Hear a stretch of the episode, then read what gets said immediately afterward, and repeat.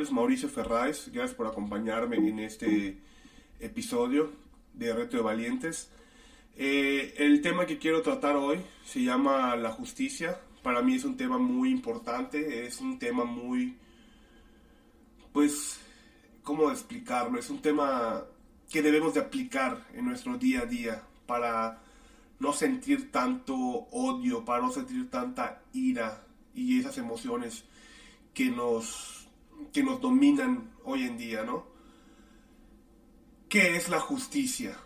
Si nos vamos a internet, nos va a aparecer lo siguiente. La justicia es un principio moral que inclina a obrar y juzgar respetando la verdad y dando a cada uno lo que le corresponde. ¿Qué quiere decir esto? Lo que nosotros hacemos cuando alguien nos lastima, sentimos la pésima necesidad de devolver todo el daño que hemos percibido. Por eso nos dice que nos inclina a obrar y a juzgar respetando la verdad y dando a cada uno lo que nos corresponde. Sentimos la necesidad de devolver aquel daño que nos ha hecho esa persona. Por ejemplo, ¿cuántas veces no nos ha pasado que en el trabajo eh, el compañero o compañera habla mal de nosotros a nuestro jefe para quedar simplemente bien con él y ganar algunos puntos de cierta manera y a nosotros dejándonos mal delante de él?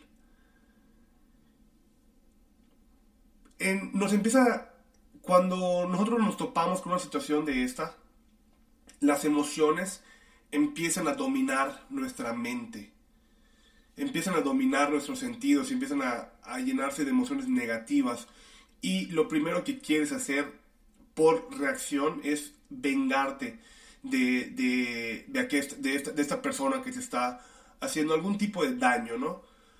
Entonces, ¿qué es lo que pasa? tú te empiezas a desgastar mentalmente para crear una venganza hacia, hacia esta persona. Muchas veces nos ponemos a, tomar consejos de otras personas, de unas personas que, que creemos importantes para nosotros, que son importantes para nosotros y necesitamos saber su punto de vista.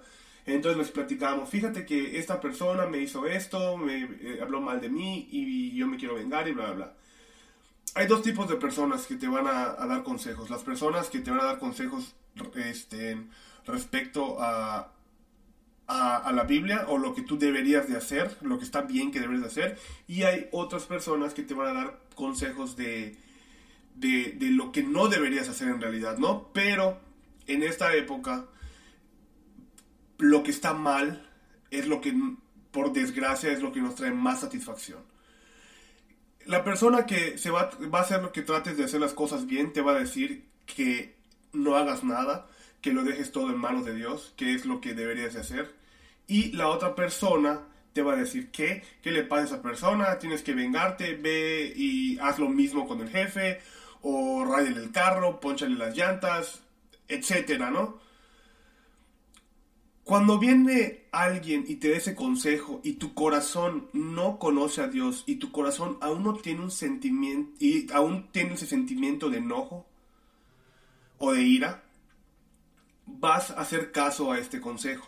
¿Por qué? Porque eh, automáticamente al tú vengarte vas a sentir un, un sentimiento de, de satisfacción.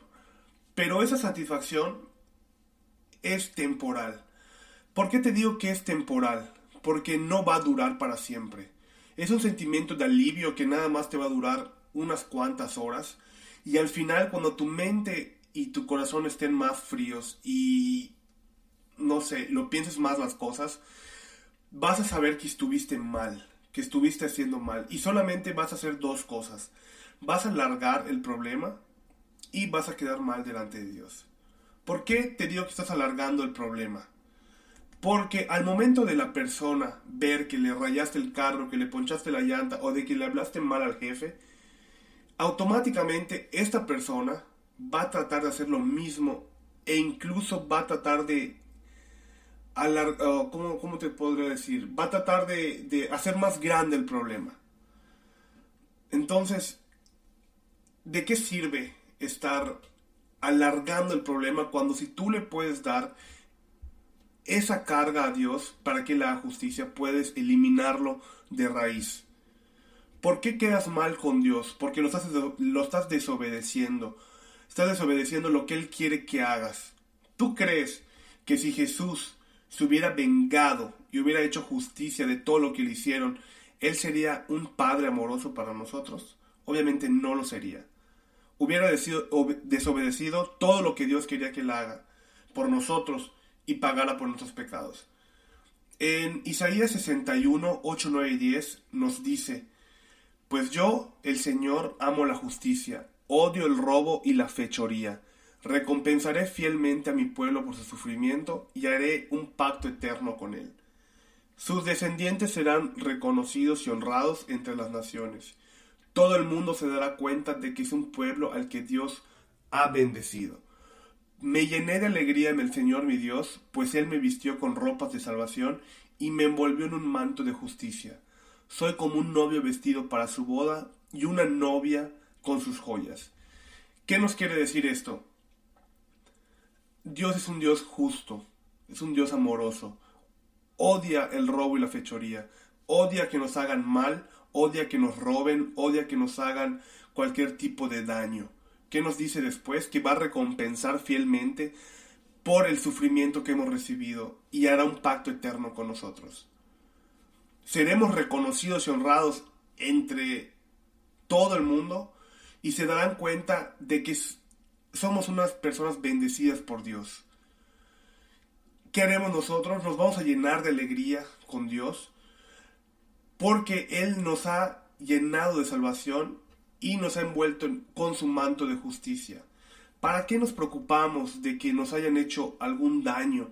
¿Para qué nos preocupamos? ¿Para qué nos ponemos a pensar? ¿Para qué nos ponemos a crear una venganza, una justicia que no va a tener fin? No tiene caso. No te preocupes porque en el trabajo, porque en tu escuela, porque en tu oficina o donde sea, hay alguien que te está haciendo la vida de cuadritos. No te preocupes si en el pasado alguien te hizo algún tipo de daño, ya sea emocional, ya sea físico, no trates de buscar venganza por ti mismo, ni hagas justicia por ti mismo. Solamente estás desgastando tus fuerzas en vano. Dios ya tiene una venganza, una justicia preparada. Lo único que tenemos que hacer es creer en que así es y obedecer a Dios. Tampoco trates de poner en manos de Dios la justicia y sentarte a esperar con ansias a, a ver que esta persona sufra. No funciona de esta manera. Solamente Dios sabe cuándo, cómo y qué es lo que va a hacer con esta persona. Si estás pasando por algo o pasaste por algo similar, te invito a que confíes que si ya planeaste, si ya tienes planeada algún tipo de venganza para hacer tu justicia, olvídala, déjala déjala por la paz. Ponlo en manos de Dios. Al principio vas a sentir como que no vale la pena obligar la venganza porque tu corazón todavía no está sanado al 100%. Pero conforme van pasando los días y vas perdonando, vas a sentir una paz enorme. Y lo mejor de todo, lo mejor de todo esto es que estarás bien con Dios. Porque Dios no quiere que actúes para hacer el mal, sino todo lo contrario, quiere que tú lo obedezcas para que tú hagas el bien. Si tú haces el bien, vencerás. Si haces el mal, caerás. Si tienes algún tipo de rencor y quieres vengarte de alguien, con toda sinceridad, te pido que lo, que lo olvides, que trates de olvidarlo y ores para que Dios pueda hacer su justicia. Él sabe todo el peso que tú tienes, Él sabe todo lo que tú sufres, Él sabe, Él ve al, el, que te, el que te haya hecho mal, Él lo ve. No tienes por qué vengarte por ti mismo, solamente tienes que confiar y creer en que nuestro Padre es justo y amoroso y al final de todo te va a la gloria. Cree, confía y ora para que tu corazón no se llene de ese tipo de emociones y no se llene de esas telarañas que afectan tu corazón y tu andar con Dios. Espero que les pueda servir, espero que lo puedan aplicar y si conocen a alguien que necesita eh, olvidar algún tipo de venganza para hacer justicia, por favor compártelo. Nos vemos en el siguiente episodio. Que estén muy bien.